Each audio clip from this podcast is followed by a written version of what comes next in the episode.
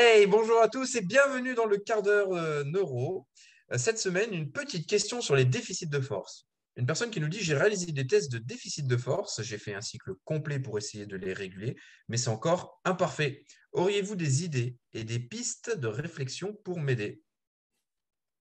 Moi, Quelqu'un propose... explique les déficits de force? Ouais, Romain, je- justement, j'allais dire qu'on Romain, pouvez commencer moi par définir, euh, Eh que ben, tout le monde ne sait pas forcément. Le euh, volet prépa physique euh, pour C'est le ça, spécialiste. Il parle, euh, je pense qu'il parle de l'équilibre structurel, euh, mis en avant Ouais, par. Pauliquin C'est comme ça que je comprends, en tout cas. Ok. En fait, euh, l'idée, c'est une chaîne est aussi forte que le maillon le plus faible de la chaîne. Euh, si une tra- si tu exerces une traction sur la chaîne et que euh, c'est le maillon faible qui va craquer, tout ce que tu veux, il y a des tests de base qui peuvent être faits sur le bas du corps et sur le haut du corps et qui permettent en fait de savoir euh, quels sont les, les mouvements et donc du coup les groupes musculaires en lien qui sont plus faibles les uns par rapport aux autres de manière à avoir un équilibre structurel autour de l'articulation. Une fois que tu as réalisé les tests, euh, et tu trouves des articles facilement hein, sur le, les, ratios de force et tout ça, une fois que tu as fait ces tests, tu identifies euh, des patrons de mouvement, si on peut dire, ou des mouvements qui sont plus faibles euh, par rapport aux autres. Et donc, du coup, tu peux mettre en place euh, des cycles de remédiation, on va dire, sur, c'est souvent les, premiers cycles d'un- d'une saison sportive, par exemple, ou d'une prise en charge, donc souvent sur 12 semaines, qui te permettent de réguler les ratios et d'avoir un équilibre plus proche de ce qui devrait être euh, pour le, sportif, en fait. Euh, les tests, ils sont normés, c'est-à-dire il y a une manière de les réaliser, etc. Mais bon, on ne va pas rentrer dedans, vous irez chercher de quoi ils retournent. C'est assez simple à mettre en place. On parle simplement d'exercices de musculation que tout le monde pratique. Euh, S'il fait de la musculation, simplement les, les tests de déficit de force, ratio de force, c'est à faire quand tu as au moins deux ans d'expérience en muscu. Ça serait plus valable, on va dire. Et ce qui est intéressant, c'est que avec RNP, on va beaucoup s'intéresser euh, à la force des extenseurs et des fléchisseurs.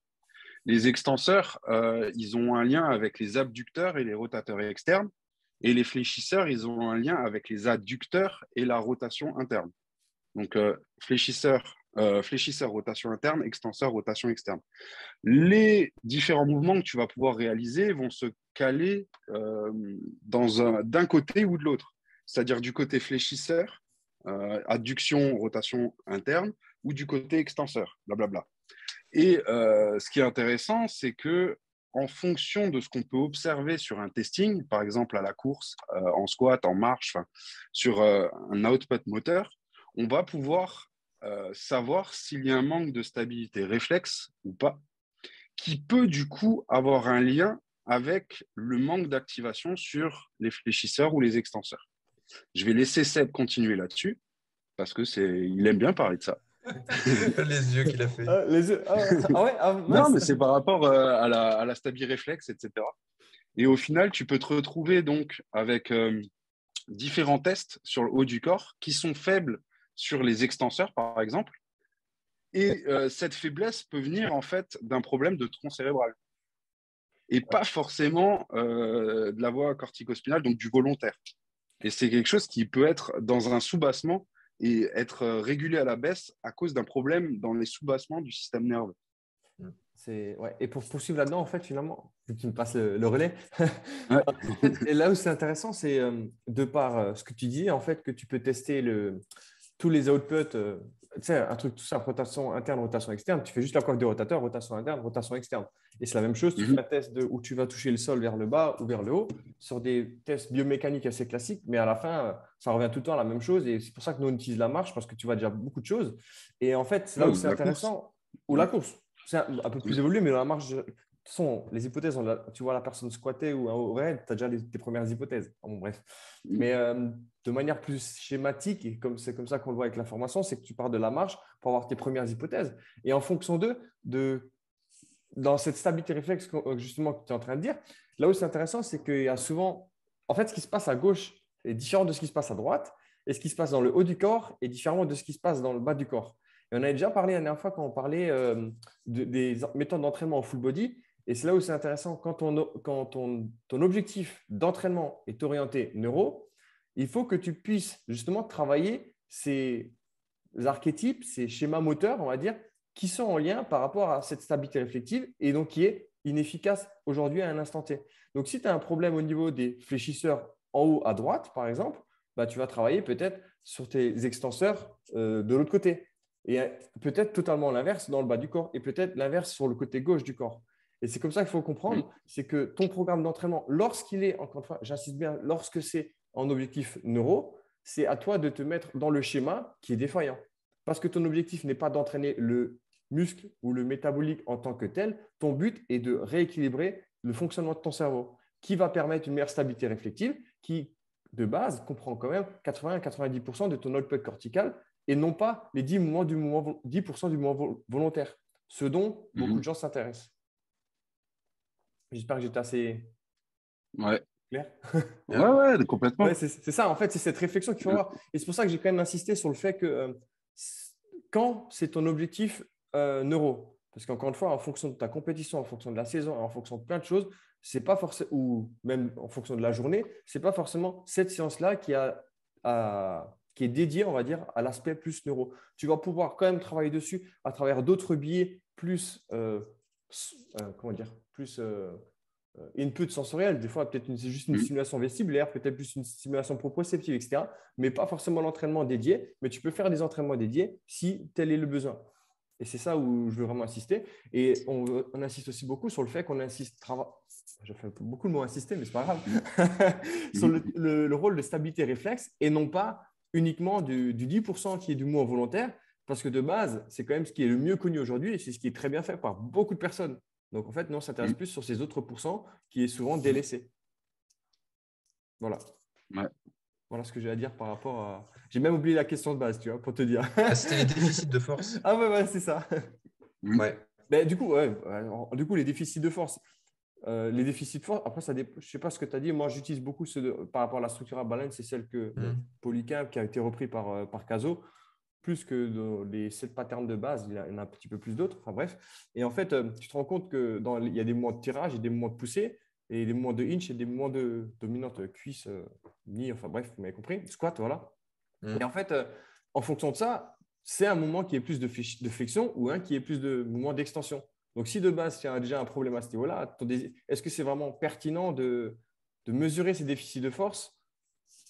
C'est ça la question. En fait, c'est ça, c'est tout est, tout est euh, réfléchi en termes de flexion-extension. Et euh, c'est ce qu'on disait, hein, chaîne de flexion, chaîne d'extension, etc.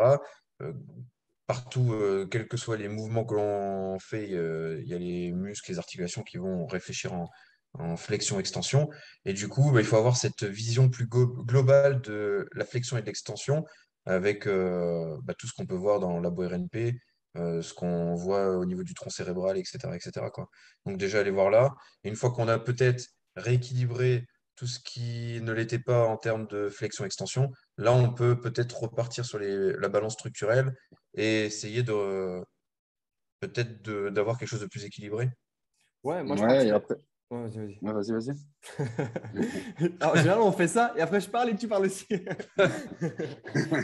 dans, dans, dans, la structural balance, donc l'équilibre des, des, des, patterns, ça reste essentiellement euh, une balance structurelle des muscles effecteurs et donc du mouvement volontaire. Et on parlerait même plus de structural balance, mais d'un point de vue stabilisation euh, réflexe, en fait. Donc, en fait, il y aurait presque deux structural balance, mais la, stabilité réflective, cette balance structurelle, aura un impact sur l'autre. Mais une va aider l'autre. Voilà, c'est ça. Donc, voilà. Et après, c'est vrai que euh, il y a le lien, on peut se faire un lien avec plein de choses. Hein. Avec le contexte initial qui est la chaîne de flexion, et du coup, on cherche de mhm. l'extension. Et en, à contrario, le système Strong Fit, où on dit que la chaîne de flexion n'est pas assez bien développée. Donc après un moment dans ces chaînes de flexion et d'extension, ouais, torque interne versus torque externe, est-ce qu'on a les bons moments de tension en fait, euh, qui sont appropriés, qui nous permettent de créer le développement de la force euh, qu'on va avoir besoin? Euh, donc voilà, on revient à tout ça, c'est la tension, c'est ça reste le tronc cérébral, voilà, il faut aller checker là. Et déjà, si on remet les bases à jour, le reste va forcément changer. Quoi. s'il y a un problème au niveau extenseur ou fléchisseur. Voilà, si on recalibre ça, il y a plein de choses qui vont changer dans l'entraînement. Là, il faudrait quand même refaire après la balance structurelle pour, euh, pour voir les modifications, quoi. Puisque ça reste un autre pote. Mais ce qui est intéressant, c'est que la balance structurelle peut être euh, quelque chose qui valide les observations d'un bilan ah sur un déficit de force réflexe. Mm. Et ce qui est intéressant, c'est que euh, tu peux retrouver ça aussi sur des jumps, genre un test de clat ou des choses comme ça. Tu peux retrouver un, lien avec la stabilité réflexe en fonction de comment est réalisé le test. Et ce qui est intéressant d'avoir en tête, c'est que en fonction de tes déficits sur la balance structurelle et en fonction de ton bilan, tu vas avoir certaines zones du tronc cérébral à cibler, euh, VS d'autres. Et en ciblant ces zones sur des petits exercices entre les, euh, entre les séries de, travail dans ton cycle de remédiation, donc de 12 semaines, tu peux avoir un gain supérieur et donc réguler peut-être un peu plus euh, ce débalancement structurel, comme ils disent, qu'en ne travaillant que sur le volontaire. Et c'est ça qui est intéressant, c'est-à-dire que ça ça change rien en fait à ce que tu fais déjà. C'est juste des petits add-ons à l'échauffement et pendant la séance qui vont simplement te donner un peu plus accès à ce que tu as déjà. Et euh, c'est ça qu'on trouve cool en fait, et c'est pour ça qu'on a qu'on pousse dans ce sens-là. Et on insiste bien sur ce que tu dis, c'est on vient optimiser ce que tu fais et non pas le, mm. changer. C'est-à-dire chercher les derniers degrés qui manquent pour vraiment être à ton plein potentiel. Hier encore, je discutais avec euh, quelqu'un qui est élève sur notre formation et qui se reconnaîtra peut-être si euh, la personne regarde le quart d'heure neuro, parce qu'on s'est aperçu au séminaire, il y a des gens, ils nous posent des questions, on y répond dans le quart d'heure neuro. Et euh, ils ne regardent pas tous, même nos élèves. pourtant, ils ont tous accès au quart d'heure neuro sur, sur la plateforme. Mais c'était qu'est-ce que vous pensez de telle méthodologie? Allez, je vais pas. Ça va c'est pas grave si j'en parle là. On parle de plusieurs méthodes, euh, de celle de Maylin euh, Donovan, euh, de RehabView. Qu'est-ce que tu en penses, etc. Moi, j'ai fait RehabView. on a tous fait même les prémices de RehabView quand à l'époque c'était bah, May, la technique MAI. à l'époque où c'était hébergé encore avec, avec Christian. Ouais. Et donc, voilà, RehabView, c'est. Active, intègre. Ouais, mobilisation, activation, intégration. Là, en fait, euh, RehabView, c'est cette ancienne formation qui existe depuis des années, qui a été remise à jour. Et mais c'est très très bien. C'est très très bien. Il n'y a rien à dire. Par contre, c'est quand le faire, à quel moment le faire et pourquoi le faire. Donc, euh, c'est vrai que je vais travailler peut-être sur des schémas d'extension, mais pourquoi ça coince dans l'extension? Qu'est-ce qu'il faut que je mette en place? Euh, Voilà, remettez, nous, ce qu'on met en place, c'est euh, la neuro parce que c'était la base de tout. Et après, ça va décoincer des choses. Ça ne veut pas dire que c'est pas bien ce qu'elle fait, Mayline. C'est même très bien, mais ça reste complémentaire à un travail. Mm. Ça ne veut pas dire qu'il faut abandonner le reste. La balance structurelle, c'est très très bien. Qui n'utilise pas la balance structurelle pour ses athlètes Tu vois, donc euh, voilà, c'est quand même intéressant. Et il faut remettre les choses à leur place. C'est intéressant dans un contexte et euh, c'est intéressant bah, pour avoir bah, des, une idée de progression euh, mais en attendant, on ne va pas l'enlever parce qu'on fait de la neuro. On la garde mm. et il faut continuer à le bosser. Ben, c'est bien. Euh, maintenant, il faut le, faut le mettre à la, bonne place. voilà. C'est que des trucs comme ça. Et quand on parle de strong fit, ben, c'est pareil. Strong fit, c'est très bien. C'est quand même une approche très basée sur l'output. Vous savez que nous, on bosse plus sur l'input, donc euh, toutes les entrées sensorielles. Et l'output, on s'en sert comme, comme moyen de comparer un avant-après. Et donc, euh, voilà, mmh. donc c'est très bien ce qu'ils font chez Strongfit. Et il y a des choses qui passent par le par l'output. Donc, euh, voilà, ça reste complémentaire. Et donc, il faut le placer à un certain moment. Donc, recréer de la tension musculaire, recréer une euh, connexion cerveau-muscle dans l'action motrice quand on est en train de faire notre exercice, c'est très important. favoriser la tension dans la chaîne de flexion, par exemple, c'est très important de le faire. Mais il faut quand même avoir régulé tout ce qui est à l'origine de ces fléchisseurs et de ces extenseurs dans le tronc cérébral avant de passer à quelque chose qui ne marchera pas bien. C'est comme si une autoroute, on a des autoroutes de l'information qui sont dans notre corps, mais il y a des travaux, les, routes, elles ne sont pas finies, etc. On va essayer de forcer dessus. Ça ne va rien donner. Il faut recréer l'autoroute. On refait les travaux. Et une fois que l'autoroute, euh, bah, c'est bien fluide, on peut bien circuler parce que le goudron, il est sec, etc. Bah, là, on va pouvoir mettre de l'output derrière et puis venir marteler dessus. Quoi. Mmh voilà. Voilà, voilà. Euh, toutes, ces appro- toutes ces approches sont intéressantes et sont complémentaires.